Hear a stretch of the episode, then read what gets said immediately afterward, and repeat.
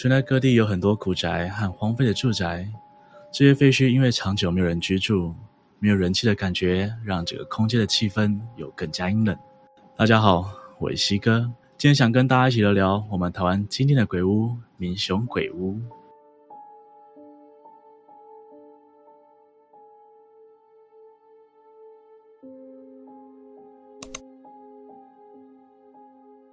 嘉义的民雄鬼屋可以说是另类的台湾之光。一九二九年，一户姓刘的有钱人家相中了这块地的风水，决定在这里新建一栋几家厝。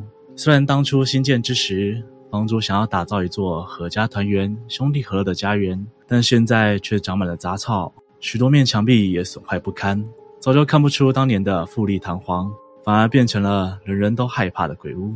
民雄鬼屋从以前到现在，都不断流传着许多诡异的传言。宅院里的大树经过快要一个世纪的生长，逐渐遮蔽掉了阳光，常年晒不到太阳，将树根与枝叶在里面盘根错节，扭曲古怪的形状包围着建筑物，让这座古宅的气氛更加荒凉恐怖。民雄鬼屋也就变成了许多人试胆探险的地方。据说，鬼屋里的一口废弃的古井，就是一切灵异事件的起点。这个传说可以追溯到日治时期。那时候，刘家的主人家大业大，家里当然有许多仆人婢女。其中有一位长得特别惹人怜爱，主人就看上了这位婢女，时常对她毛手毛脚，想要找个机会把她纳为小妾。这个消息传到原配夫人耳里，夫人非常生气。虽然婢女非常冤枉，她被卖来当婢女，身份低微，就算她根本没有想要跟主人好的意思，却也不敢拒绝主人。但夫人看婢女越看越不顺眼，常趁着主人不在家虐待这位婢女。婢女实在受不了这种折磨，某天晚上投井自尽了。婢女的苦难终结了，而刘家的苦难正要开始。自从婢女离世后，大宅里开始出现一些诡异的现象，许多仆人常常看见婢女的冤魂在屋子里游荡，甚至有人晚上睡觉半梦半醒之间会看到婢女站在床边，还有人被长头发吊死等等灵异事件。就算把这口井填掉，也没办法平息婢女的怨气。主人一家也因此不得安宁，最终只好离开这栋屋子，才会导致屋子荒废到现在。这口古井荒废了好几十年，如今也变成了探险者必拍的景点。网络上有许多人分享过照片，有许多人信誓旦旦地说拍到了诡异的女子身影。西哥我只是个麻瓜，既看不见也感应不到。大家真的有看到照片里的诡异吗？继续往屋子里面走，这里有还有一面非常诡异的墙面，不像一般老旧破损的样子，反而是布满了弹孔。这里的故事又更加难以解释。据说这面墙上的弹痕是国军撤退来来时的士兵留下的。当时有国民军来到民雄，因为临时没有地方住，所以就整队带到了当时已经荒废的民雄鬼屋里，想说暂时驻扎一夜。晚上，士兵们分成两批到两边的房间就寝。不过到了深夜，有人听到外面似乎有声音，士兵们起身查看，却发现外面很多人影走动。官兵们紧接着拿起枪，大声询问外面到底是谁，但却没有任何回应。在这种草木皆兵的状态之下，不能确定是朋友的，或许就是敌人。士兵们纷纷拿起自己的枪，对着黑影扫射。枪声持续了好一段时间，民雄鬼屋内又恢复了寂静。隔天早上。当地人虽然听到了深夜似乎有枪战，但又没有看到任何军队出来。大宅内一片死寂，就进去查看，发现两间房间的国民军们居然尸横遍野，就好像是自己人开枪互相攻击一样。传说这片弹痕就是那时候留下的。这两则是关于民雄鬼屋最经典的传说，虽然被刘家后人统统否认的，他们表示很单纯，只是因为到不同地方发展，大家都搬走了。所以宅院才会变得这么残破。不过因为试胆引起的怪异传闻还真是不少。一张在民雄鬼屋阁楼拍到白衣鬼影的照片在网络上流传，也曾有网络在网络社群里爆料，他们曾经带着女性朋友到鬼屋里探险，想说增进感情。不过越往大宅里面走，空气就越闷。走到古井旁边，压迫感更明显。网友已经感觉到非常不舒服，但还是逞强往古井里面看。突然，古井内传来一个女子的哭声，女性朋友们尖叫，其他人都在发抖。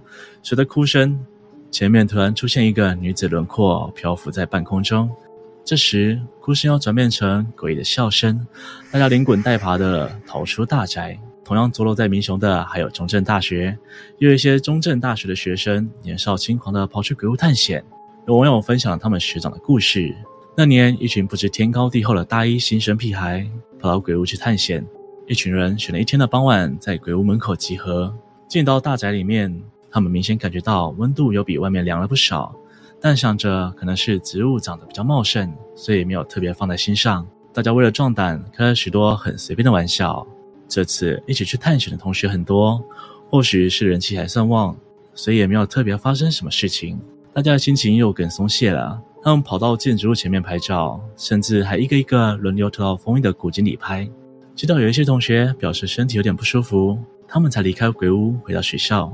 之后那一群人车祸的车祸，出意外的出意外，而王耀的学长则是生了一场大病，不但发高烧，还伴随着全身剧痛，去看医生也诊断不出问题。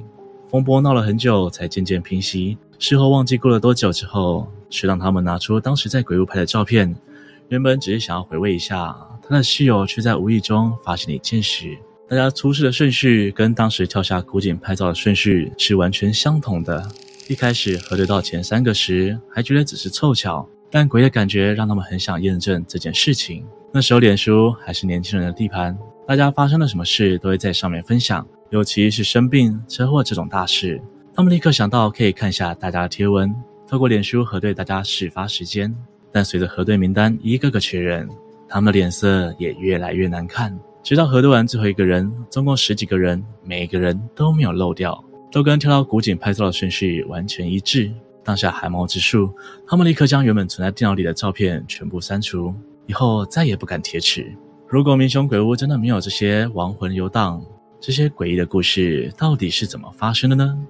虽然难以判断灵异传说的真假。但在附近鬼屋咖啡厅的老板还真的看过有人去参观，当地的居民也保持着互相尊重的心情，晚上绝对不会前往打扰。不过，曾有一对情侣到甲乙拜访亲戚，虽然亲戚已经告诫他们这项禁忌，但男生却铁齿讲不听，连续在傍晚时分故意载着女友到那里。女友记得亲戚的告诫，在汽车后座开始发脾气，男方才妥协，说在门外看看就好。说着，男方就用机车大灯。往大宅的拱门内照来照去，还一边嬉皮笑脸的说：“根本不恐怖。”然后骑上机车离开。不过小两口在路上骑了很久，男友突然说眼睛很痛，而且越骑越慢。他们不得不在路边停下来看看状况。没想到男方的眼睛已经完全肿了起来，而他们看了手机，才发现这条路上的时间已经远远超过他们来的时间。